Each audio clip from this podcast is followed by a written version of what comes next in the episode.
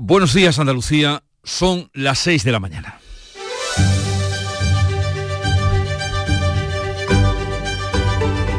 Despierta tu mente, descubre la realidad. En Canal Sur Radio, La mañana de Andalucía con Jesús Vigorra.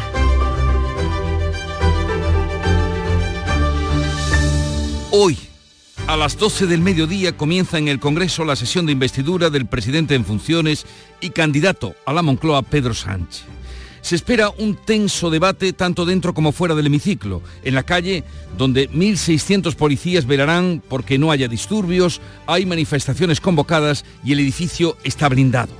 También hoy se espera que Sánchez explique con detalle la ley de amnistía que ha defendido contra viento y marea contra los propios y ajenos. De momento el PP ha aprobado en el Senado la reforma que le permitirá retrasar al menos dos meses la tramitación de dicha ley. Vox ha interpuesto una querella en el Supremo contra Sánchez y Puigdemont y ha pedido la suspensión cautelar de la investidura, aspiración que ha quedado en nada. La investidura sigue sus tiempos y sus plazos. La ley de amnistía sigue provocando, no obstante, reacciones, manifiestos y las manifestaciones convocadas por vos otra noche más a las puertas de la sede del PSOE en Madrid, la última con graves insultos a las ministras socialistas. Sube la tensión política y sube también la temperatura, inexplicablemente. Torremolinos ha alcanzado este martes los 35 grados y medio a las 3 de la tarde, la temperatura más alta de toda España. En Coín han superado los 33 y en Alicante también han pasado de los 30, temperaturas impropias para un mes de noviembre que de media 10 grados por encima de lo habitual y los casi 300 nominados a la gala de los premios Latin Grammy asistieron anoche a la recepción oficial celebrada en el Real Alcázar de Sevilla. La Academia de Grabación les ha entregado sus medallas y hoy hará lo propio entregando la distinción de persona del año a Laura Pausini. La fiesta de los Grammy continúa. En Canal Sur Radio, La mañana de Andalucía con Jesús Vigorra. Noticias. ¿Qué les vamos a contar a partir de este momento con Manuel Pérez Alcázar? Manolo, buenos días. Buenos días, Jesús Vigorra. Lo primero, hablábamos del tiempo, de esas temperaturas. ¿Qué se espera para hoy? Este miércoles, mitad de mes 15 de noviembre, tendremos cielos en general poco nubosos o despejados, con intervalos de nubes medias y altas en el tercio norte y nubes bajas en el litoral mediterráneo. Las temperaturas seguirán con pocos cambios. Las máximas, de hecho, van a estar entre los 27 grados que va a registrar Granada, los 24 de Cádiz y Almería. Los vientos soplarán flojos variables. Y a mediodía, dentro de seis horas, comienza el pleno de investidura en el Congreso de Pedro Sánchez, el segundo intento de investidura de esta legislatura recién comenzada. Se espera un debate crispado, marcado por la ley de amnistía. Será la primera vez que Pedro Sánchez defienda en sede parlamentaria la amnistía que hace unos meses consideraba inconstitucional. Tras el último Consejo de Ministros, la portavoz en funciones, Isabel Rodríguez, ha asegurado que Sánchez cumplirá sus anuncios. Si uno relee el discurso de investidura de hace cuatro años del presidente del Gobierno, lo que puede encontrar en él es que lo que entonces dijo el presidente del Gobierno se ha cumplido. Y eso significa que lo que mañana diga el presidente del Gobierno será también lo que ocurra los próximos años en nuestro país. Por la tarde se producirá el debate con los grupos. Comenzará Núñez Feijó. Será la primera vez que Sánchez y Feijó confronten en el Congreso. En la pasada legislatura, Feijó estaba en el Senado y en la investidura fallida del candidato del PP hace mes y medio, Sánchez dejó la réplica a Óscar Puente. Feijó va a centrar su discurso en la idea de que hay un país más digno que su presidente. El PP se va a oponer a la tramitación de la amnistía en la mesa del Congreso el Senado, su portavoz Cuca Gamarra acusa al PSOE de pervertir la Constitución. Nos opondremos a la calificación de esta proposición de ley. Si desde el año 2021 no hemos cambiado nuestra Constitución, lo que era inconstitucional en el año 2021 es inconstitucional en el año 2023. Por sumar intervendrá Yolanda Díaz, que no va a dejar espacio a Podemos ni a los comunes. Vox, que este martes se ha querellado contra Sánchez, ha intentado la suspensión cautelar de este pleno. El jueves se votará la investidura de Sánchez, que previsiblemente va a salir aprobada porque tiene amarrados 179 apoyos. El Ministerio del Interior despliega 1.600 policías para blindar el entorno del Congreso de los Diputados ante el temor de protestas y manifestaciones que se han convocado contra la amnistía. Un dispositivo sin precedentes. La tensión social lleva a la policía a extremar medidas. Se han movilizado 1.400 antidisturbios, prácticamente la mitad de toda España. El barrio de las Cortes está blindado ante las protestas de rodea el Congreso que hay convocadas para esta mañana con el lema que duerman en el Congreso. Según el Ministerio del Interior, en la segunda investidura de Rajoy, también con protestas en las calles, fueron destinados eh, a esta seguridad apenas un millar de antidisturbios. En la víspera del debate de investidura se han repetido las protestas y habituales ante la sede del PSOE en Madrid. El ministro del Interior comparecerá en el Congreso para explicar la respuesta que ha dado la policía. Unas 1.300 personas se han concentrado esta pasada noche ante la sede de Ferraz, ante un fuerte dispositivo policial. No ha habido incidentes, aunque han mostrado una veintena de muñecas hinchables para arremeter contra las ministras y contra los casos ERE y Tito Berni del PSOE. El Congreso ha admitido la solicitud del PP para que Marlasca comparezca para explicar la respuesta policial a estas protestas. El gobierno pagará la escolta de seguridad que ha reclamado Puigdemont en Bruselas. Aunque el Ministerio del Interior derivó la petición de Puigdemont al gobierno catalán, el ministro de la Presidencia ha asegurado que el Ejecutivo va a tramitar la petición del expresidente fugado. Los sindicatos policiales se revelan y califican como aberración. El portavoz del Sindicato Unificado de la Policía, José Antonio Beato, ha expresado en Canal Sur Radio sus dudas sobre la ley que deben obedecer. Pues la sorpresa ha sido mayúscula cuando nos hemos encontrado con que se le va a poner escolta a lo que a día de hoy es un prófugo de la justicia. Entonces no lo entendemos. Y si aquí la amenaza es haber eh, llegado a un acuerdo con el gobierno, pues la verdad que causa cierta zozobra, la verdad. El Gobierno ha enviado a Bruselas la proposición de ley de amnistía y ha pedido reunirse con los comisarios competentes. El Partido Popular advierte de posibles sanciones a España como a Rumanía, Polonia o Hungría. El ministro de la Presidencia ha enviado la proposición de ley al comisario de Justicia, Reinders, y a la vicepresidenta de la Comisión, Vera Jourova. Les ha ofrecido viajar a Bruselas para explicarles los detalles. La ministra de Justicia ha coincidido en Washington con Reinders, le ha trasladado que entiende su interés, pero que se trata de un tema de ámbito nacional que aún debe tramitarse en el Parlamento. El líder del PP, Núñez Feijó, ha transmitido a una treintena de corresponsales extranjeros la posibilidad de que Europa imponga a España sanciones como a Rumanía, Polonia o Hungría. La Junta prepara un recurso de inconstitucionalidad contra la ley de amnistía. El gobierno andaluz quiere, por otra parte, que este 4 de diciembre recupere, se recupere el espíritu de defensa de la autonomía y la igualdad entre territorios. El gobierno andaluz utilizará todos sus recursos jurídicos y políticos para preservar el Estado de Derecho el portavoz Fernández Pacheco considera que los pactos de investidura quiebran la separación de poderes y la igualdad. Vamos a usar todos los recursos que estén a nuestra disposición, siempre con la ley y la Constitución marcando los límites. Los grupos eh, tendrán ocasión de posicionarse sobre la amnistía en el debate del Estado de la Comunidad del 29 y 30 de noviembre. El gobierno andaluz pretende que los actos del 4 de diciembre tomen este año mayor significado. La justicia andaluza encabeza las concentraciones contra los pactos de investidura por incluir la guerra judicial y cuestionar la independencia. La sala de gobierno del TSJ ha suscrito por unanimidad un documento que rechaza la ley de amnistía y se suma a las críticas de otros estamentos judiciales. Critica la recuperación de un documento que trasluce, dice, la grave desconfianza hacia el Poder Judicial. Jueces, magistrados, fiscales y letrados se vuelven a concentrar hoy. Lo harán en Granada. Ayer lo hicieron en Cádiz, Jaén y Sevilla. En esta última estuvo el expresidente de la Junta, el socialista Rodríguez de la Borbolla, que ha suscrito un comunicado con 150 exdiputados de todo signo contra la amnistía y se expresaba duramente contra Sánchez. Poco de fiar. Yo no iría con él ni a coger duro. Junto a Borbolla firman el expresidente del Senado, el socialista Javier Rojo y exministros como Corcuera y Coscuyuela. Este último ha dejado ya el partido. Comienza hoy el Pleno del Parlamento andaluz que mañana debatirá las enmiendas a la totalidad del presupuesto de la Junta para el año 2024. Los tres grupos de izquierda piden la devolución de las cuentas que ascienden a 46.700 millones, el 62% es para gasto social. Por primera vez los médicos andaluces podrán recetar ejercicio físico para combatir enfermedades. El plan Andalucía en forma llegará hasta el año 2030 y cuenta con un presupuesto de un millón de euros. El objetivo es prevenir y destinar el ahorro a otros servicios sanitarios. Un segundo grupo de 74 españoles y sus familiares han salido de la franja de Gaza y se encuentran en Egipto junto a los 40 que salieron el lunes. Aún quedan otros 70 nacionales. España calcula que podría evacuar a nuestro país en los próximos días hasta 200 personas en avión desde el Cairo. Cantantes, artistas, productores y representantes del mundo de la música llenan ya Sevilla de cara a la gala de mañana jueves de los Grammy Latinos. Y ya en deportes, la selección española ya está en Chipre donde mañana disputa el partido de clasificación para la Eurocopa. Los de Luis de la Fuente quieren cerrar con dos victorias y liderato esta fase de clasificación. Además, el Betis ultima la renovación hasta 2026 de Isco y el Cádiz ha sacado a la venta las entradas para el partido frente al Real Madrid.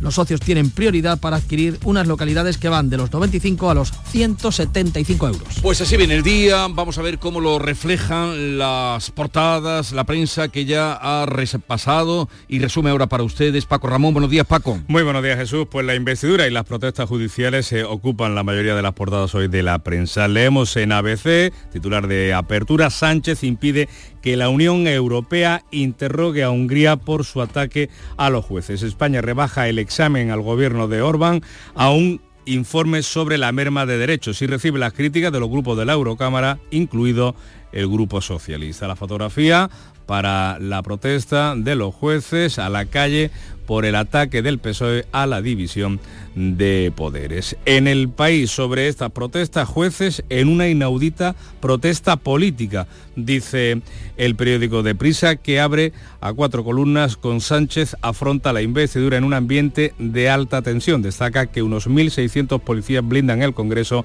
ante el temor a las protestas. En el diario El Mundo, Junts ya amenaza a los jueces antes de investir a Sánchez, es el principal titular. Les advierte que tendrán que aplicar la amnistía a los casos polémicos y se jacta el partido de Puigdemont de haber redactado la mitad de la ley. La fotografía de portada es para la reina Leticia, que saluda a Carlos Andada y a, los, eh, y a la periodista turca en presencia de Joaquín Manso, el director del periódico en el Museo del Prado de Madrid, en la entrega de los premios internacionales del diario de Unidad Editorial. En La Razón, todo listo para que el Partido Popular internacionalice la amnistía. Fotografía de portada para Feijóo en la reunión con la directiva de su partido, con los corresponsales eh, eh, de medios extranjeros en nuestro país y gráfico para la evolución del IPC. La cesta de la compra no da tregua, se encarece otro 9,5% en octubre, aunque es la primera vez en el último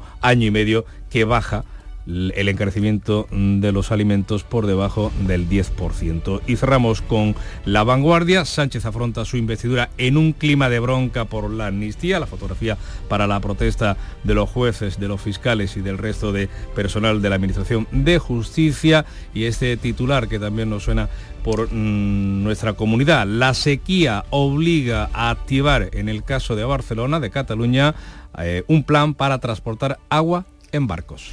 Y vamos ahora con la prensa internacional que destacas. Beatriz Almeda, buenos días. Buenos días. La prensa de Medio Mundo abre hasta ahora con la entrada de Israel en el hospital de Al-Shifa. El diario hebreo Yedioth Aronod, operación nocturna turna en Gaza. Estamos entrando en un lugar concreto del complejo médico. Tal vez liberemos a los rehenes. Lo cuenta un portavoz del ejército hebreo. Están convencidos de que jamás se oculta en túneles del subsuelo. Sobre la otra guerra, la Unión Europea reconoce dificultades para entregar a Ucrania la munición comprometida para marzo y el Pravda ruso no desaprovecha ninguna ocasión para informar a su favor. La Unión Europea deja de lado a Zelensky debido al fracaso de la contraofensiva. Su apoyo se está desvaneciendo rápidamente. En el expreso de Portugal, sobre la operación Influencer, la que forzó al primer ministro a dimitir y al presidente a adelantar elecciones, todos los imputados quedan en libertad. Se retiran los delitos de corrupción y malversación solicitados por la Fiscalía. Otro país, otro tema, el francés Le Monde dice que la Alta Saboya está en alerta roja por inundaciones, al igual que el paso de Calais, donde 214 municipios se encuentran en estado de desastre natural. Desde luego que no llueve, a gusto de todos. Y los irlandeses contienen la respiración ante la inminencia de una erupción volcánica. El periódico Murglanbladit dice que el magma ha subido a los 400 metros de profundidad. El enjambre sísmico término que aprendimos cuando el volcán de La Palma, el enjambre sísmico no cesa. Desde la medianoche se han sucedido 300 seísmos de baja intensidad. A las 7 menos 20, otro repaso a la prensa. Muy bien, Bea. Y la mañana comenzó con Charo Padilla, a pesar de que anoche festejó, pero puntual estuvo a las 5, ¿no, Charo? Sí, porque con el bueno, Club de los Primeros. hola querido, ¿qué tal? Pues claro, como esto de los Grammy, eh, las las fiestas son a las 5 de la tarde, que digo yo, estos muchachos Es un horario estupendo, ¿no? Yo creo que es un horario estupendo, pero no- para nosotros, yo a las 5 estaba en una media siesta. Bueno, me puse de punta en blanco, nunca Sí. me he dicho, mona, mona, Fuiste mona. el- y fui al Alcázar. Al Alcázar.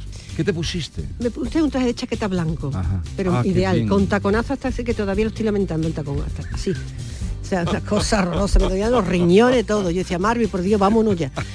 Porque todo esto es de pie, claro. Sí. Y ahora, claro, lo, lo- Fue en lo- el Real Alcázar. Sí, pero ta- estaban todos desperdigados por todos lados. Y había una mezcla muy curiosa. Yo estaba alucinada y encantada de estar allí, nada más que por observar que era mm, fácilmente identificable la gente de Sevilla, que íbamos de chaqueta, correctamente, ¿eh? A los y luego, sevillanos. y luego lo- a, lo- a la sevillana manera, y luego los latinos, que de repente digo, si yo sé esto, me pongo las zapatillas de deporte, ¿entiendes? Con, con unos colores, con una Todo con zapatillas de deporte. mu- muchas zapatillas de deporte y todos. y, no de todo de todo o sea una mezcla que tú decías pero el estilo cuál era dónde ponía en la tarjeta cómo había que ir era muy divertido Qué muy, bueno. muy, muy- ¿Y estaba muy ¿Y fue en el patio de la Montería o dentro de los jardines? dentro de los jardines por muchos sitios nos fueron moviendo pero pero los famosos famosos que yo tengo sí. que reconocer ¿Viste que no, alguno? que no los es que yo no los conozco o sea, la no sé, gente viste está de- a Maluma. Vi a Manuel Carrasco. A Manuel Carrasco. Rodeada completamente. Yo quise, pero mi marido dice, "No, no, párate. ¿eh? Digo, me voy, a, me voy a comportar como...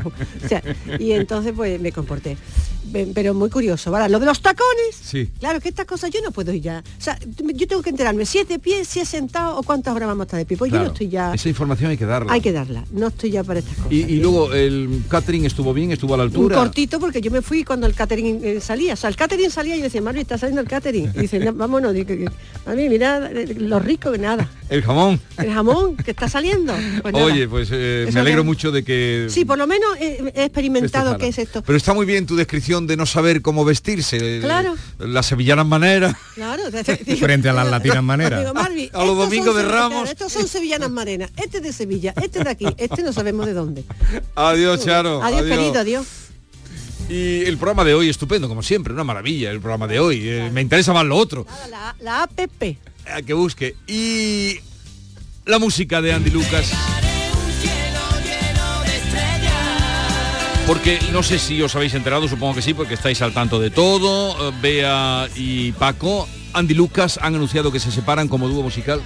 ¿Otra Sí, sí, vez? Después de 20 años de carrera, no, ahora parece que es más... Verdad, serio, la de la ruptura, no, no es por nada, ningún motivo, sino porque Lucas eh, tiene un problema, una afección que quiere tratarse y tal. y, Vaya. sí, sí.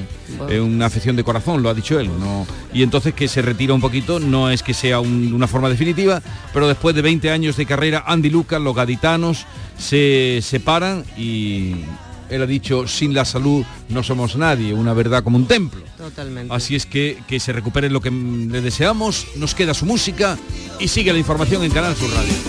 Uh.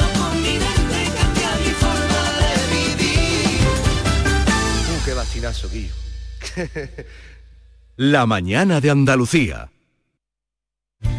En Renfe nos hemos dado cuenta de que compartimos el mismo viaje contigo, pero no solo el viaje en tren, también compartimos el mismo viaje para mejorar Andalucía. 2.500 trabajadores a tu servicio y 250 millones de euros de inversión para mejorar tu movilidad. El resultado, 27 millones de desplazamientos anuales. Renfe, tu tren. Empresa patrocinadora del equipo paralímpico español. Madrid, Madrid, Madrid. ¿Qué tiene Madrid que siempre es un buen plan? Con viajes del corte inglés, escápate a museos, a los mejores musicales y teatros o a tus parques temáticos favoritos y alójate en los mejores hoteles. Déjate asesorar por expertos y reserva desde solo 15 euros y sin gastos de cancelación. Consulta condiciones en viajes del corte inglés. En Canal Sur Radio, la mañana de Andalucía con Jesús Vigorra. Noticias. 6 y 19 minutos em, de la mañana, apenas 6 horas, para que comience el pleno de investidura de Pedro Sánchez en el Congreso de los Diputados, el segundo intento en la presente legislatura tras eh, el fallido de Feijo. El debate estará marcado, Beatriz Rodríguez, buenos días. Buenos días. Por la proposición de ley de amnistía que ha registrado el Partido Socialista. Así es, se prevé un debate tenso en el que Pedro Sánchez a partir de las 12 va a pronunciar su propuesta para la legislatura será la primera vez que defienda en sede parlamentaria la amnistía pactada con los independentistas que hace solo unos meses los socialistas consideraba inconstitucional. Tras el último Consejo de Ministros, la portavoz en funciones Isabel Rodríguez no ha dado detalles del discurso de Sánchez, pero sí que ha avanzado que lo que anuncie se va a cumplir. Si uno relee el discurso de investidura de hace cuatro años del presidente del Gobierno, lo que puede encontrar en él es que lo que entonces dijo el presidente del Gobierno se ha cumplido y eso significa que lo que mañana diga el presidente del Gobierno será también lo que ocurra los próximos años en nuestro país. Por la tarde se va a producir el debate con los grupos de mayor a menor, por lo que comenzará el popular Núñez Feijó. Será la primera vez que Sánchez y Feijó confronten en el Congreso. El eh, eh, representante del Partido Popular eh, va a centrar su discurso en la idea de que hay un país más digno que su presidente. El PP avanza que se opondrá a la calificación de la ley de amnistía tanto en la mesa del Congreso como en la del Senado. La portavoz del PP, Cuca Gamarra, acusa al PSOE de pervertir la Constitución para sacar adelante la investidura. Nos opondremos a la calificación de esta proposición de ley. Si desde el año 2021 no hemos cambiado nuestra Constitución, lo que era inconstitucional en el año 2021 es inconstitucional en el año 2023. La vicepresidenta en funciones y líder de Sumar, Yolanda Díaz, compara la intervención de su grupo sin dejar espacio a diputados de Podemos o los comunes. Vox, que este martes se ha querellado contra Sánchez, ha intentado la suspensión cautelar de este pleno. Pues eso será hoy, también mañana, cuando concluya el pleno con la votación en la que se espera que Pedro Sánchez salga previsiblemente investido presidente del gobierno en una primera votación al tener amarrados 179 apoyos gracias precisamente a esa ley de amnistía. De confirmarse todo esto, eh, Pedro Sánchez juraría o prometería el cargo ante el rey el próximo viernes. Y mientras eh, eso sucede dentro del hemiciclo, fuera, Interior ha desplegado 1.600 policías para velar por la seguridad durante el debate de investidura ante el temor de nuevas protestas por la ley de amnistía. El dispositivo no tiene precedentes para un acto político, pero la tensión social que se dio estos días lleva a la policía a extremar medidas. De hecho, el despliegue es el tercero más grande de los últimos tiempos, al menos por el número de antidisturbios movilizados, 1.400, prácticamente la mitad de los que hay en España. Solo superan este dispositivo para la investidura de Pedro Sánchez, la coronación de Felipe VI y la final de la Copa eh, Libertadores que enfrentó a River y Boca hace cinco años. El hemiciclo y el barrio de las Cortes está completamente blindado ante las protestas de Rodea el Congreso que hay convocadas para hoy y mañana con el lema de que duerman en el Congreso. La policía rastrea las redes sociales para adelantarse a los llamamientos en los radicales. A pie, los agentes piden a los vecinos que se identifiquen para entrar en sus pisos, mientras que se han apostado francotiradores en las azoteas. Según el Ministerio del Interior, en la segunda investidura de Mariano Rajoy, también, con protestas en las calles, fueron destinados a la seguridad un millar de antidisturbios, casi un 40% menos que ahora. Pues en la víspera de ese debate de investidura han continuado las protestas contra los pactos con los independentistas y la ley de amnistía. Anoche se congregaban unas 1.300 personas por duodécimo día en la calle Ferraz, donde está la sede del Partido Socialista. Fuerte dispositivo policial, la, la protesta transcurrió, eso sí, pacíficamente, aunque se produjeron algunos momentos de tensión cuando se lanzaron objetos contra la prensa, lo que provocó que la policía eh, nacional se pusiera el casco y, se alejara a la, población de las vallas de población. Y el Congreso, mientras tanto, eh, ha emitido la solicitud del PP para que el ministro del Interior, Fernando Grande Marlasca, comparezca para explicar precisamente la respuesta policial ante las protestas frente a la sede del PSOE en Madrid.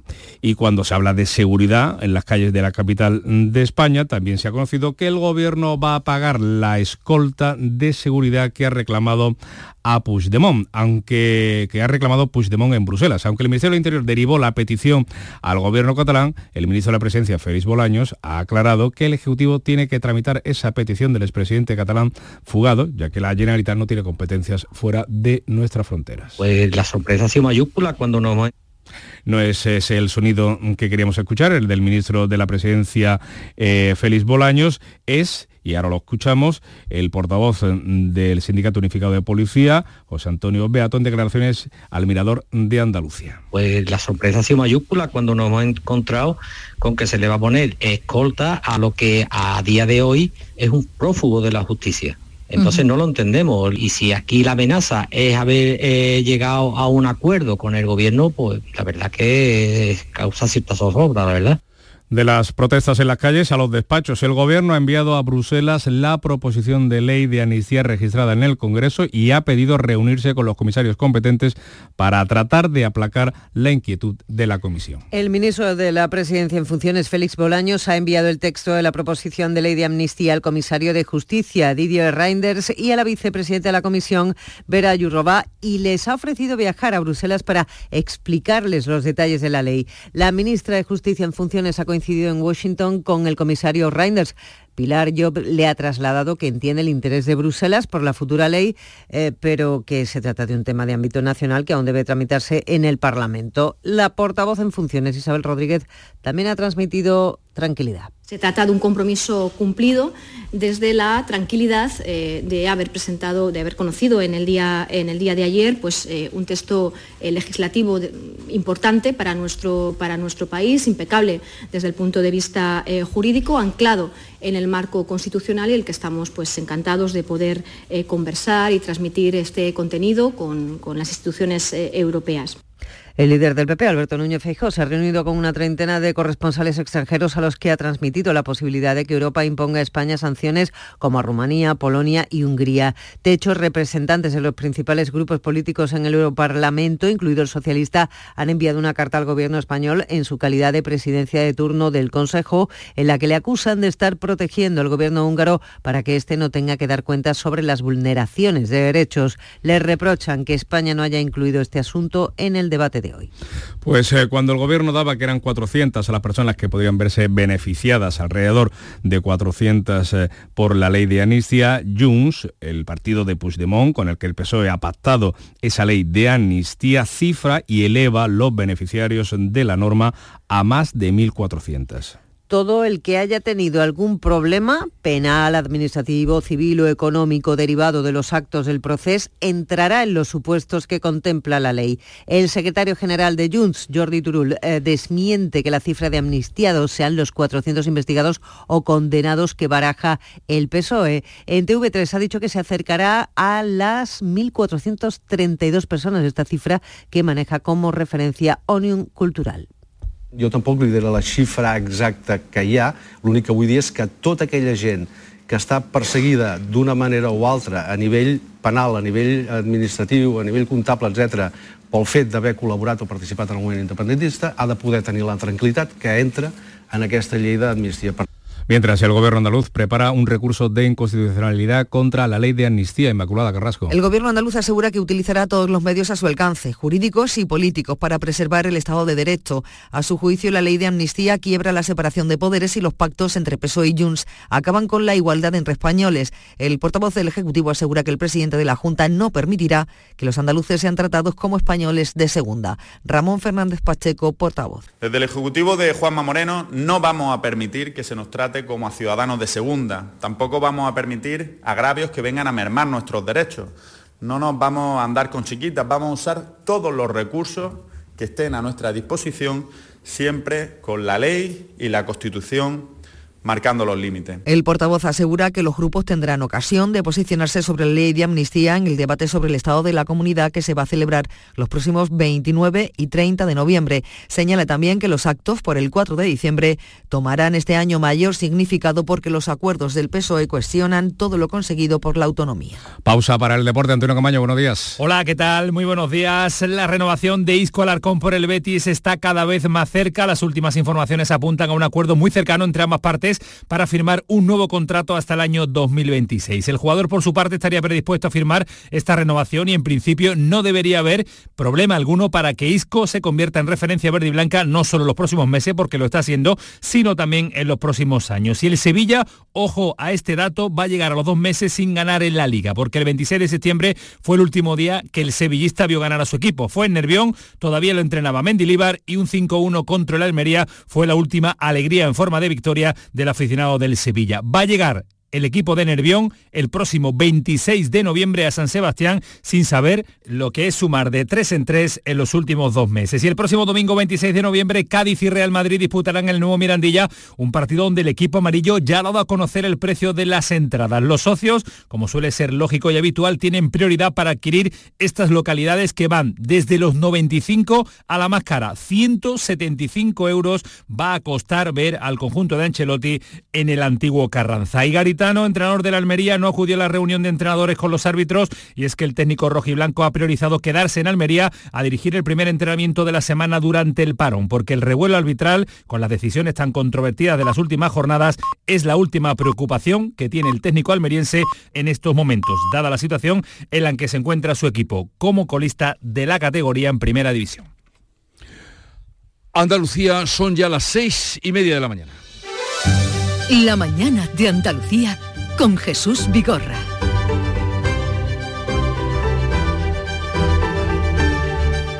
Y a esta hora vamos a darles en titulares las noticias más destacadas del día. Lo hacemos con Bea Rodríguez. Pedro Sánchez busca su investidura hoy y mañana tras la ley de amnistía. A partir de las 12 el candidato socialista hará su intervención en el Congreso. Por la tarde será el turno de los grupos de mayor a menor, empezando por el Partido Popular. Interior ha desplegado 1.600 policías para velar por la seguridad tras el llamamiento a rodear el hemiciclo durante el Pleno por los pactos del PSOE con los independentistas. El Gobierno envía a Bruselas la ley de amnistía y pide reunirse con los comisarios europeos. El ministro Bolaño se ofrece ahora para viajar a Bruselas y explicar el contenido de la proposición de la ley socialista, mientras la titular de justicia, Pilar Job, le dice al comisario Reinders que la amnistía es un asunto interno de España. Feijo traslada a la prensa internacional la posibilidad de que Europa sancione a España como a Rumanía, Polonia y Hungría. La Junta prepara un recurso de inconstitucionalidad contra la ley de amnistía. También han anunciado que apelarán al Tribunal Constitucional los gobiernos de Murcia, Castilla y León y Baleares. Además, el Tribunal Superior de Justicia de Andalucía rechaza por escrito la amnistía y denuncia la trascendencia jurídica del acuerdo entre el PSOE y Junts. Sale de Gaza el segundo grupo de españoles evacuados. Son 74 personas las que han conseguido abandonar la franja este martes tras los 40 del lunes. España calcula que todavía quedan por salir otros 70. El ejército israelí lanza una operación militar contra Hamas en el hospital de Al-Shifa, el mayor de la franja. Laura Pausini recibe hoy el premio de Persona del Año por la Academia Latina de Grabación. En la víspera de la gala de entrega de los Grammy, la Academia quiere reconocer la carrera musical y el compromiso social de la cantante italiana. Anoche fue la recepción oficial en el Real Alcázar a los 300 nominados de este año. Y en cuanto al tiempo, previsión para hoy. Tenemos cielos en general poco nubosos o despejados, con intervalos de nubes medias y altas en el tercio norte y nubes bajas en el litoral mediterráneo. Temperaturas con pocos cambios. Las máximas hoy estarán entre los 27 de Granada y los 24 de Cádiz y Almería. Vientos flojos variables. Hoy es el día de San Alberto Magno, patrón de las ciencias naturales, ciencias químicas, matemáticas, filósofos, técnicos sanitarios y de la ciudad de Cincinnati, en Ohio. Ya ven, qué amplitud. ¿eh? Hombre renacentista, indudablemente, o adelantado, porque en todos los campos se midió. Alberto Magno fue obispo y doctor de la Iglesia, explicó con argumentos sólidos que la Tierra era redonda, que es redonda, es el autor de numerosas e importantes obras de teología y de geografía. Él defendía la geografía por encima de todo. Luego dejaré un pensamiento como cita del día. Aunque también con los médicos se las tuvo, siendo él eh, de ciencias. Luego digo mm, alguna cita. Y tal día como hoy, mm, de 1942, nacía Daniel Barenboim, pianista, director de orquesta de nacionalidad argentina, israelí y española. Tiene las tres nacionalidades. Hombre que debe estar sufriendo muchísimo ahora ya en la etapa secular de su vida, El viendo en Oriente Próximo. de todo lo que él ha movido, de aquellos conciertos, de juntar en una orquesta jóvenes eh, palestinos, judíos, andaluza. españoles, sí, sí, andaluza por la que paz. se montó aquí. Eh, el, el- el diván de, que él creó, en fin, aquel proyecto, y llevaba allí a, a tocar música, decía que la música rompía las fronteras, pues fíjense dónde estamos, la música o la cultura. Y tal día como hoy, 15 de noviembre de 2013, Sony lanzó en Estados Unidos y Europa la PlayStation 4, una videoconsola de octava generación, la cual era la sucesora de la Play 3. Eso ocurría eh, en el 2013, fíjense por Ya dónde vamos por la quinta y ya aquí por la sexta. Bien, tengo dos citas de mm, Alberto Magno para la cita del día. ¿Queréis una de médicos o una de, de conocimiento en general? Como estamos en tiempos de... Nos recomiendan andar ahora los médicos en Andalucía, una de médicos. Pues decía Alberto Macron, muero debido a la ayuda de demasiados médicos. Y otra, voy a decir otra para que no quede ahí. Decía que contar con grandes conocimientos no obstaculizaba la humildad. Como siempre hemos Muy dicho, las personas grandes Son eh, son las más de condición humilde. que encontramos. Eurodreams, el nuevo juego de loterías, ha tocado en España. Alguien en Asturias ya está disfrutando del segundo premio de 2.000 euros al mes durante 5 años para cumplir todos sus sueños. ¡Enhorabuena! ¿Cuál es el primer sueño que cumplirías tú? Porque Eurodreams sortea 20.000 euros al mes durante 30 años y premios de 2.000 euros al mes durante 5 años todos los lunes y jueves. ¿Y tú puedes ser el próximo ganador? Eurodreams, renueva tu ilusión. Te recuerda que juegues con responsabilidad y solo si eres mayor de edad. Renault. Único como cuando eres dueño de tu propio negocio. Único como cuando ves que tu negocio crece. Así de únicas son nuestras condiciones para empresas. Solo durante el mes de noviembre aprovecha para llevarte tu Renault con las mejores condiciones para tu empresa. Aplicable a toda la gama de turismos y furgonetas. Ven a la red Renault y llévatelo ya. Y vamos ahora con la segunda entrega de la prensa del día referida a lo que cuentan los periódicos andaluces. Paco. Periódicos andaluces con visión también de la política nacional. La justicia gaditana sale a la calle para defender su independencia, muestra su honda preocupación por todo lo que está ocurriendo en el país, fotografía y titular en el diario de Cádiz. En el Málaga hoy vemos fotografía de, un- de una bandeja con eh, puede ser mojito, puede ser otro tipo de bebida refrescante. El eterno verano malagueño, el veranillo de San Martín deja 35 grados en Torremolinos, 27 en la capital. Noticia económica en el Málaga hoy también que podemos leer. La Junta de Unicaja Banco ratifica a Rubiales como consejero delegado. En Ideal, en su edición de Almería, la moción de Chercos elige al alcalde más longevo del país, pero deja dividido al pueblo. Una sonada pitada recibió a Torres a su llegada y salida del consistorio. Después también sufrió un escrache a las puertas de su casa. Este primer edil con 98, 98 años. años. 98. Podemos decir que el Julio Andreotti de la política municipal. ¿Hasta qué edad estuvo Giulio Andreo- Pues Andreotti? hasta la muerte, porque era vitalicio. era senador vitalicio. Córdoba, el periódico de prensa ibérica. Las obras de la base logística del ejército, del ejército se iniciarán ya el próximo mes de diciembre. La inversión necesaria para ejecutar el proyecto se elevará a 400 millones. En el ideal, pero en su edición de Jaén, leemos que fabrican en Martos piezas de plástico para vehículos y mobiliario con residuos del olivar. Eso es lo que se llama el proyecto Life Comp Olive, eh, uno que une dos de los principales sectores económicos jienenses, el oleícola y la industria del plástico. Por cierto, no viene eh, recogido en la prensa, al menos no lo veo en su portada, el mejor aceite del año virgen extra de esta ocasión es surafricano. Es la primera vez que no es ni italiano ni español. Suráfrica coloca en el top de los aceites, de los AOVE, su aceite. Y cerramos con eh, Granada hoy. Sánchez inicia hoy su investidura marcada por el rechazo de la amnistía, titular que comparte todos los diarios del grupo Yolí. En clave granadina, más municipios comparten taxis, se unen a esa prestación conjunta en el área metropolitana de Granada, Juncajar La Zubia. En el Huelva Información, la restricción del agua al campo no cambiará en Huelva antes del próximo mes de enero. La Comisión de Sequía deja para principios de año la subida al 50% y cerramos con el diario de Sevilla, ensayo de la Navidad en la Plaza del Salvador, prueba del alumbrado extraordinario que se va a inaugurar el próximo día 2 de diciembre en la capital. qué, qué susto se llevarían los que estuvieran allí en la Plaza del Salvador tomando cerveza, ¿no? Bueno, cuando de pronto prendiera la luz. Eh, o sorpresa, más que susto. Bueno, actualicemos lo sucedido ahora en la prensa internacional en el cuadragésimo día de la guerra de Oriente Próximo. Ve Almeda. En el diario Haaretz de Tel Aviv leemos que las fuerzas están operando ahora, ahora mismo, en un lugar concreto del hospital de Al-Shifa en Gaza, donde esperan derrotar a Hamas y liberar rehenes. Hace hincapié la fuente militar en que los soldados han recibido entrenamiento para que los civiles no sufran daño. El centro fue avisado antes de la incursión. Miramos la prensa del otro país contendiente. El diario Información de Palestina tanques y excavadoras israelíes entraron en el complejo médico.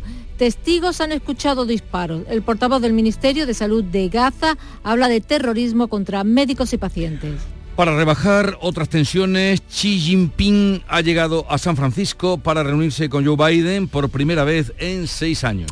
Y dice el New York Times que al establecer expectativas muy bajas, la Administración está tratando de hacer ver la reunión como una victoria.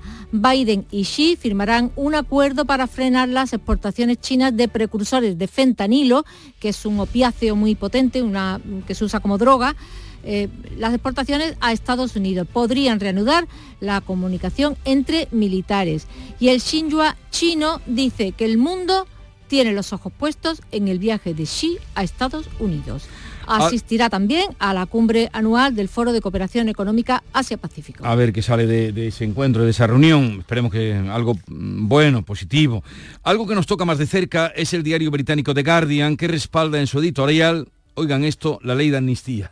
Dice, Sánchez tiene razón al haber apostado por la amnistía a los dirigentes independentistas catalanes. Tendrá trabajo por delante para reconciliar a la opinión pública y a muchos miembros de la justicia, pero como bastión contra el extremismo de la ultraderecha, su presencia continuada será una buena noticia para el país y para Europa señala el diario. Y encontramos también a Pedro Sánchez en la prensa argentina. ¿Por qué? En página 12, por ejemplo, Pedro Sánchez da su respaldo a Sergio Massa, que es el candidato peronista a la presidencia. Massa, dice Sánchez, representa la apuesta por la convivencia democrática, por la concordia y ofrece un proyecto con oportunidades para todos. Eh, recordemos que el presidente Rajoy dio su apoyo al ultraliberal Javier Milei y Sánchez toma ahora también partido. Pues hasta ahí eh, podemos leer. Vea eh, mm, a descansar después de toda la noche. Son las 6.42 minutos de la mañana. Sigue la información en Canal Sur Radio. La mañana de Andalucía. Hola, hijo. ¿Cómo te van las cosas? Dice mi mujer que trabajo demasiado y que tengo mucha tensión acumulada. ¿Tensión? ¿Y tú qué has hecho? Yo, garbanzos. Mmm, garbanzos. Anda, siéntate y come. Legumbres la pedriza. Tómate tu tiempo. Operación ahorro en Rapimueble. Remate final de precios. Apilable de salón 299 euros. Dormitorio de matrimonio 399 euros. Ahorra con Rapimueble, líder en precios, calidad y garantía. Y paga en 12 meses sin intereses. Más de 200 tiendas en toda España y en rapimueble.com. La tarde de Canal Sur Radio con Mariló Maldonado. ¿El desayuno es la comida más importante del día o es un mito? Esta tarde, en el espacio por tu salud, nutrición con los teléfonos abiertos. y en nuestro café de las 4 seguiremos generando una buena conversación de sobremesa con esas preguntas que muchas veces te dejan sin respuesta. Vosotros de la toalla de la playa, ¿cómo os levantáis? Yo mirando hasta la playa. La tarde de Canal Sur Radio con Mariló Maldonado. En Canal Sur Radio, la mañana de Andalucía con Jesús Bigorra. Noticias.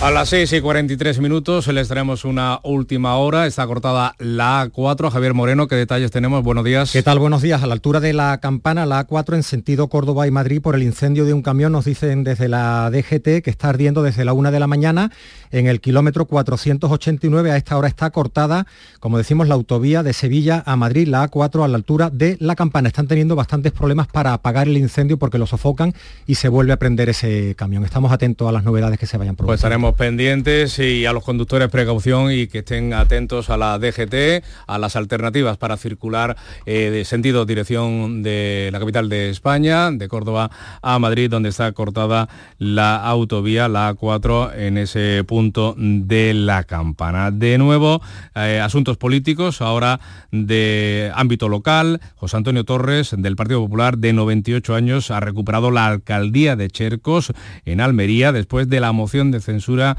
que ha arrebatado a la alcaldía, le ha arrebatado la alcaldía al PSOE. Una moción de censura complicada. De hecho, eh, el ya alcalde ha tenido que ser ingresado en el centro de salud de Albox después de que durante la toma de posesión un grupo de vecinos lo haya perseguido increpándolo hasta su casa. El PP asegura que se ha debido a un escrache o que el responsable del, del escrache es el PSOE. Rocío Amores. Los cerca de 300 vecinos de Chercos tomaban partido por el nuevo alcalde José Antonio Torres del PP o lo increpaban por la moción de censura que tras el cambio de apoyos de una concejal independiente le ha arrebatado la alcaldía al PSOE. Una veintena de vecinos, la mayoría mujeres, lo han perseguido hasta su casa gritándole. José Antonio Torres, de 98 años, ha tenido que recibir atención sanitaria en Albos después de esta situación que el PP atribuye a un escrache del PSOE. Eugenio González, vicepresidente del Partido Popular de la Diputación, lo acompaña. Ya había que llevarlo al centro de salud de Albó, donde ha sido atendido por los médicos y ya parece ser que se va recuperando afortunadamente. Sí, está en su casa ya, sí. Pues José Antonio Torres se ha recuperado ya del día de tensión que ha vivido hoy en Chercos.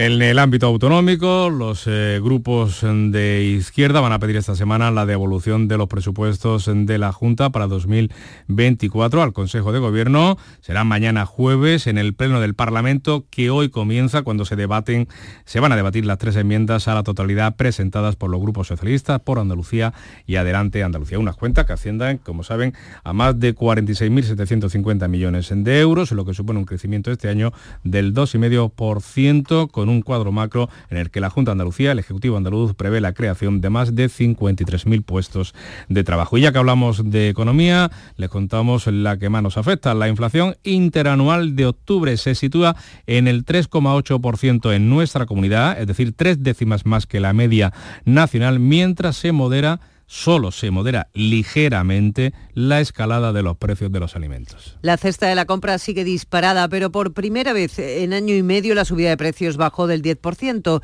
El avance de la tasa interanual se redujo un punto el pasado mes hasta el 9,5%. Según el Instituto Nacional de Estadística, el mantenimiento de las tasas interanuales, tanto en Andalucía como en el resto de España, se debe a la compensación del encarecimiento de la electricidad y del gas por el abaratamiento de los carburantes y esa subida menos intensa de los alimentos. Además, este martes hemos conocido que el Producto Interior Bruto de la zona euro se contrajo el 0,1% durante el tercer trimestre del año respecto al anterior, según la agencia Eurostat. Y los accionistas han respaldado el nombramiento de Isidro Rubiales como nuevo consejero delegado de Unicaja Banco y la renovación del Consejo. Mientras, en el exterior de la sede del Banco malagueño se han manifestado los delegados sindicales reclamando mejoras laborales a la dirección de la entidad financiera. Y la Junta de Andalucía ha declarado de interés autonómico las obras para garantizar agua en las comarcas del Guadiato, Los Pedroches y también en la costa tropical granadina, obras que se van a realizar en el municipio de Molvízar. El Consejo de Gobierno aprueba una inversión de más de 16.600.000 euros que va a garantizar el suministro de agua potable a una población de 185.000 habitantes. La primera de las actuaciones declarada de interés general está diseñada para garantizar el acceso al agua potable a las comarcas de Guadiato y Los Pedroches en la provincia de Córdoba, donde eh, residen en torno a 85.000 habitantes que llevan meses sufriendo graves efectos por la sequía. El objetivo de la actuación es mejorar los procesos de tratamiento para garantizar un suministro de agua de calidad a través del embalse y de la mejora de la estación de tratamiento de agua potable de Sierra Bollera. Pues de otra parte, las reservas de agua, que rozan el 60% en la provincia de Huelva, ha obligado a la Comisión de Sequía del, Tinto perdón, Odiel Piedras a dar marcha atrás en las restricciones de agua para el campo y aplazar el recorte del 50% que tenía previsto, un aplazamiento hasta el próximo mes de enero, tal y como pedían Yolanda Sánchez los agricultores. Las reservas de agua del Tinto Diel Piedra están 40 puntos por encima de la media andaluza y 16 si lo comparamos con la media nacional. Esto ha sido posible gracias a las últimas lluvias y ha dado pie a que la Comisión de Sequía de la Cuenca paralice el recorte del 50% en el uso del agua agrícola previsto para mañana. Se queda en el 25%. Esto es lo que pedían los agricultores. Félix San, secretario general de Asaja. Esta decisión del 50% en principio se aplaza hasta enero. En enero volveremos a tener otra nueva reunión de la Comisión de Sequía y a partir de ahí ya iremos estudiando cuáles son las circunstancias para, para ver si, si, seguimos con estas restricciones o las restricciones se levantan. En los Grammys Latino, la cantante italiana Laura Pausini recibe hoy el reconocimiento de persona del año por la Academia Latina de Grabación, por su carrera musical, también por sus eh, vínculos o, o, compromiso con las causas de justicia social, con las causas sociales. Eh, va a ser una gala muy exclusiva con apenas 200 asistentes en la víspera de la gran gala que ya será mañana jueves. En la Academia de Grabación sí ha entregado este día, ha hecho la recepción oficial en el Real Alcázar de Sevilla a los 300 nominados a esos premios, a esos Grammys latinos, entre ellos, por ejemplo, la malagueña Vanessa Martín. Con la nominación ya estoy más que bendecida y, y, ganada. La verdad que estar ahí ya es importante. La competencia es bonita porque te pone las pilas pues competencia andaluza como Niña Pastori o como Manuel Carrasco. Así llegamos a las 7 menos 10 minutos de la mañana, es el tiempo de la información local la más cercana en Canal Sur Radio y Radio Andalucía Información.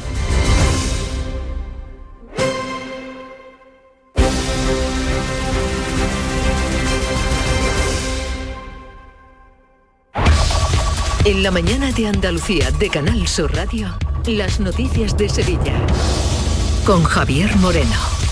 Saludos, muy buenos días. Atención a esta hora al tráfico porque se encuentra cortada la A4 en sentido Córdoba y Madrid a la altura de la campana en el kilómetro 489.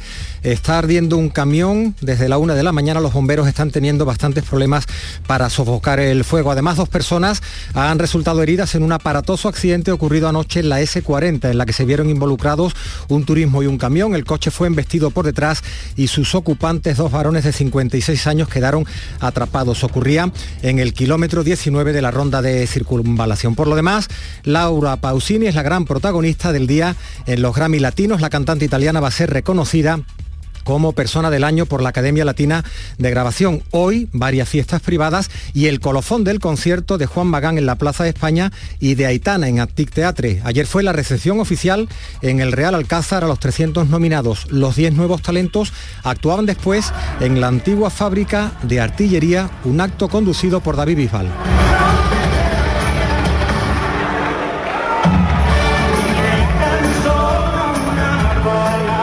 Concierto de la fábrica de artillería, enseguida vamos con los detalles, siguen las temperaturas anormalmente altas, cielos poco nubosos o despejados, vamos a llegar a 27 grados en Morón y Lebrija, 26 en Écija y en la capital. A esta hora 14 grados en Sevilla en la realización Cristina Nogales. Bordadores, imagineros, pintores, restauradores, tallistas, doradores, pasamaneros, cordoneros, escultores, todos ellos y muchos más formamos parte del sector de los comercios del arte sacro de Sevilla. Visítanos. Arte Sacro, un tesoro a tu alcance en el corazón de Sevilla. Programa de apoyo al comercio minorista, promovido por la Cámara de Comercio de Sevilla y financiado por Fondos FEDER. Colabora Ayuntamiento de Sevilla y Asociación Gremial Sevillana de Arte Sacro.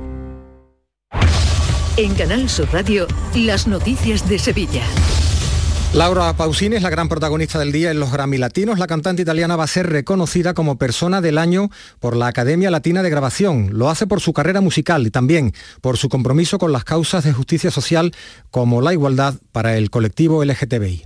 En todas las partes que voy eh, viajando en el mundo, me presentan como la italiana más, no sé, española, argentina, mexicana, o sea, yo soy realmente muy afortunada de poderme definir así, la italiana más latina del mundo. En la agenda del día se suceden hoy de nuevo los eventos con varias fiestas privadas y con el colofón del concierto de Juan Magán en la Plaza de España y de Aitana en Antic Teatre. Ayer fue la recepción oficial en el Real Alcázar a los 300 nominados a los premios que recibieron una medalla conmemorativa. Diez de ellos, los candidatos a Mejor Artista Nuevo, actuaron después en el Centro Cultural Magallanes, también conducidos por David Bisbal. También hemos tenido un adelanto de la gala de mañana, con los cuatro presentadores, entre ellos la sevillana, la actriz sevillana Paz Vega, muy orgullosa de que esto ocurra en su ciudad y dejaba este anticipo.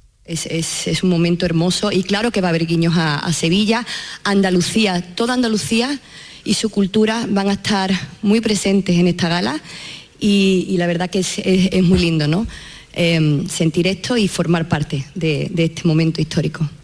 Sepan quienes van a ir a la gala que Renfe ha previsto un refuerzo de los trenes de cercanías hasta Fibes para facilitar el acceso a la celebración de los Grammy tanto esta tarde como mañana con el mismo horario. Habrá siete trenes especiales que van a permitir enlazar Santa Justa en un tiempo de viaje de siete minutos. Santa Justa con Fibes. Y el Guadalquivir va a ser este año el centro de la programación navideña de Sevilla. Se va a proyectar un espectáculo audiovisual en el entorno del puente de Triana denominado Navigalia con tres pases diarios. Se van a instalar que tendrán un aforo para 12.500 personas. El alumbrado navideño se va a encender el día 2 de diciembre en 287 calles de la ciudad. Se van a iluminar los puentes sobre el río y en la Plaza de San Francisco se instalará un escenario para coros de campanilleros y bandas de música. El alcalde José Luis Sanz espera que Sevilla se convierta en un referente de las celebraciones navideñas. Para que Sevilla eh, sea un referente en la programación de Navidad con respecto a otras capitales, otras capitales españolas. Un referente no solo para